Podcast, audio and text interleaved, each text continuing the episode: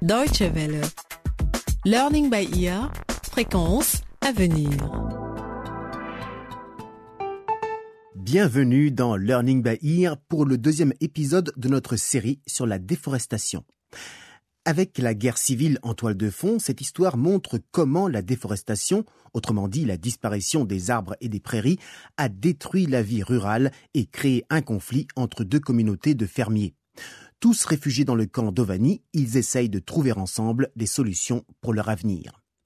Jusqu'à présent, les jeunes du camp ont appris comment se forme la pluie. Mais comment résoudre l'absence de forêt et d'eau dans les environs du camp? Inzingoma et Mulogo, tous les deux fils de chef, sont en plein débat sur les solutions possibles au moment où chef Apalou rentre à la maison. Rejoignons donc Mulogo, 22 ans, qui se plaint du fait que les gens rechignent à recourir à la technologie moderne et à résoudre les problèmes à grande échelle.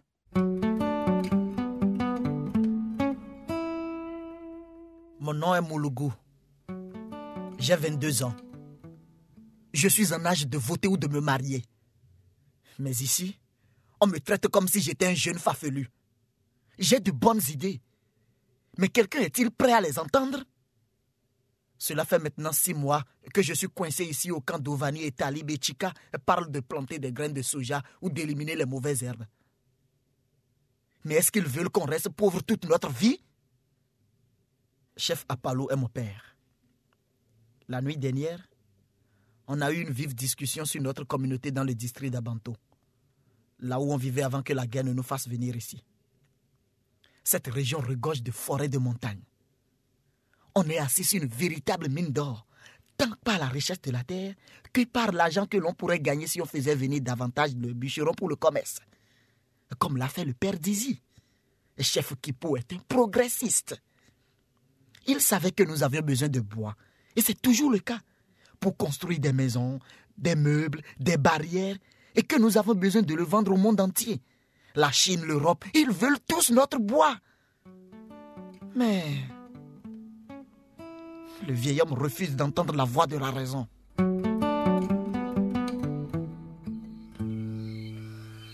Je t'écoute, mon fils, mais j'ai aussi entendu les vieux se rappeler l'époque où nous avions tout ce que nous voulions des terres, des forêts, la vie sauvage, des terres agricoles et de l'eau.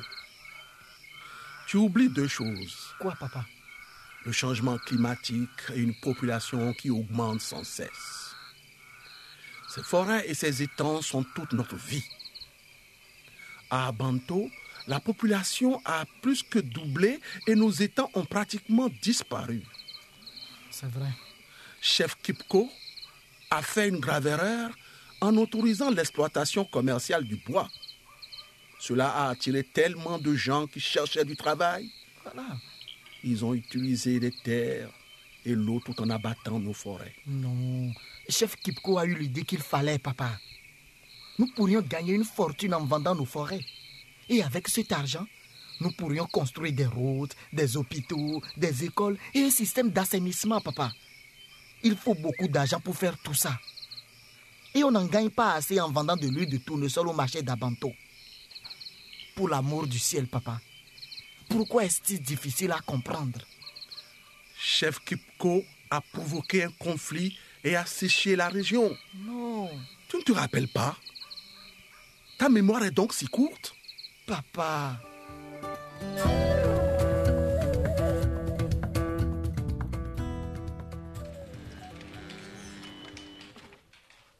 Hé, Talib Il y a des nouvelles qui arrivent à propos d'un important glissement de terrain au mont Elgon. Plus de 300 personnes ont été tuées. Quoi?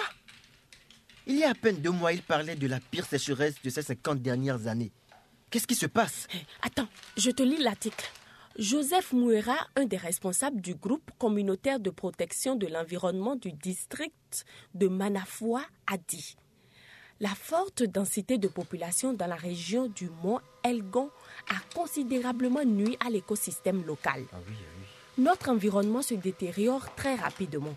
Des gens abattent des arbres en haut de la montagne et ils empiètent sur les zones humides. La neige sur les hauteurs du mont Elgon est en train de fondre Chica Mais c'est absolument terrible. Ils disent que 1500 semences d'arbres ont été perdues après des pluies diluviennes. 177 mm sont tombés en une seule journée. Tu imagines, Talib, toute cette eau gâchée? Sans les forêts pour stabiliser les terres arables, les plantes et les semences sont perdues elles aussi. Elles n'ont aucune chance. Oh, Chica, le temps presse. Izzy,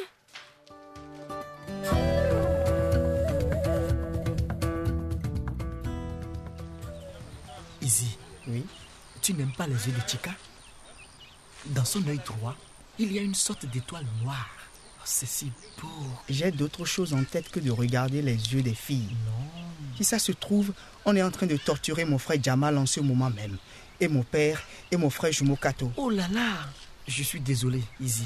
Bon, qu'est-ce que tu voulais me montrer? Ça. Nous voulons cesser de dépendre de la forêt pour le bois de chauffe. Tu es bien d'accord? Oui, mais comment? Nous avons besoin d'électricité. Et on peut l'obtenir grâce à l'énergie solaire, au vent ou grâce à l'eau. Ah bon? Regarde. À 30 km au nord du district d'Abanto se trouvent les chutes du Talari. Le volume d'eau est d'environ 10 000 mètres cubes par seconde pendant la saison des pluies. Et ici, il y a le bassin de la rivière et un lac. En aval des chutes. C'est donc l'endroit idéal pour construire un barrage. On se servirait de l'eau récoltée comme eau potable et pour l'irrigation. Mais c'est la force des chutes d'eau qui activerait les turbines qui elles-mêmes entraîneraient les générateurs. Tu, tu comprends? On pourrait produire de l'électricité pour toute la région à coût très bas. Hmm, C'est impressionnant. Je comprends maintenant pourquoi tu dis de penser à grande échelle quand nous disons qu'il faut sauver nos étangs. Exactement. Et toi et moi, on pourrait être associés. Hein? Comment ça, Mologo? Que veux-tu dire exactement? Je dis que nous sommes tous les deux des garçons intelligents. Nous n'allons pas vivre dans ce camp toute notre vie. La guerre va se terminer. Et nous devrons retourner dans nos districts. Nous sommes le futur. Easy, il faut que nous travaillions ensemble. Mologo, tu cherches un associé pour ton commerce. Mais pourquoi moi? Easy, tu es le fils d'un chef. Je suis le fils d'un chef. Ça, tu l'as déjà dit. Nous sommes des leaders nés. Nous avons le devoir de conduire notre pays dans le futur. Et les leaders nés Mologo doivent regarder vers l'avant. Et c'est ce que j'essaie de faire. Hum. Et ce n'est pas suffisant. Oh, Tu oublies des petits détails. quel détail. Le changement climatique, le réchauffement de la planète, le doublement de notre population et l'amenuisement de nos ressources. C'est exactement ça. De grandes solutions pour de grands problèmes. Écoute-moi, j'ai entendu une émission à la radio il y a quelque temps. C'était sur le lac Tchad au Nigeria. C'était l'un des plus grands lacs au monde. Mais il a perdu 90% de son volume et il est en train de disparaître. Pour quelle raison? Moins de pluie, la déforestation et tes fameuses usines hydroélectriques qui assèchent le lac. Moulogo, 30 millions de gens vont perdre leur principale source d'eau, sans parler des poissons et, et d'autres moyens de subsistance. Je continue? Euh, non. Ce n'est pas la peine. J'ai compris. Mais tu es d'accord avec moi, Izzy. Il faut qu'on pense à grande échelle. Pour l'amour du ciel. Arrête d'être pessimiste.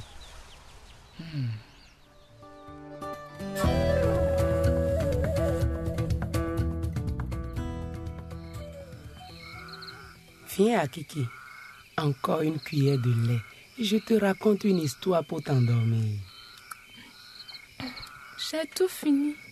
Je peux dormir dans ton lit, maman. Bien sûr que tu peux. Maintenant, laisse-moi te raconter l'histoire d'un arbre qui a sauvé un vieil homme. D'accord, maman. Tu sais, Akiki, le djembé est fait en bois de lingué. Cet arbre pousse au fin fond des forêts d'Afrique de l'Ouest. Et il y a 100 ans, les Malinqués utilisaient ce bois pour fabriquer leurs percussions. On disait qu'il avait un excellent son et des qualités spirituelles. Spirituel? Je veux dire qu'il était bon pour l'esprit. Un jour, un vieil homme est venu chercher un endroit où se cacher. Il voulait échapper à des hommes méchants qui coupaient les arbres et brûlaient les villages. Il trouva alors l'arbre de Lingué. Il faisait froid. Il fit un feu pour se réchauffer. Mais la pluie et le vent étaient trop forts. La pluie dit, je vais te montrer un endroit sec. Le vieil homme répondit, où est cet endroit? La pluie dit, rentre à l'intérieur du tronc du linguet. Le vieil homme rampa dans le tronc du linguet. À l'intérieur, c'était sec. Il pouvait sentir l'esprit de l'arbre il dormit profondément. Dans son rêve, il entendit le djembé jouer sa musique magique et le protéger. Voilà. Bonne nuit, mon bébé.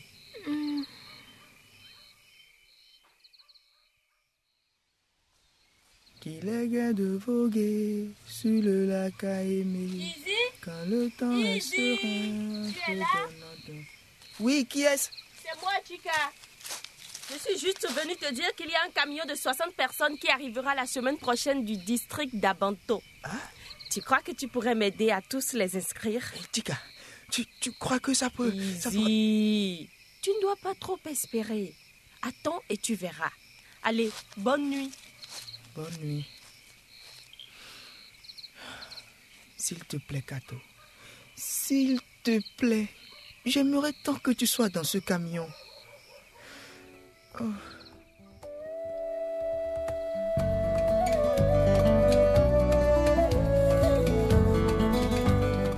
Ainsi s'achève cet épisode de notre série Learning by Ear, Si un arbre tombe, consacré au problème de la déforestation. Les femmes sont celles qui utilisent le plus la forêt.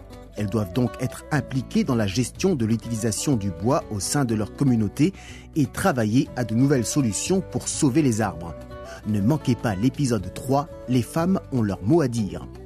Si vous souhaitez réécouter ce programme ou nous donner votre avis sur le thème abordé, une seule adresse internet dw.de/lbe. Au revoir et à très bientôt.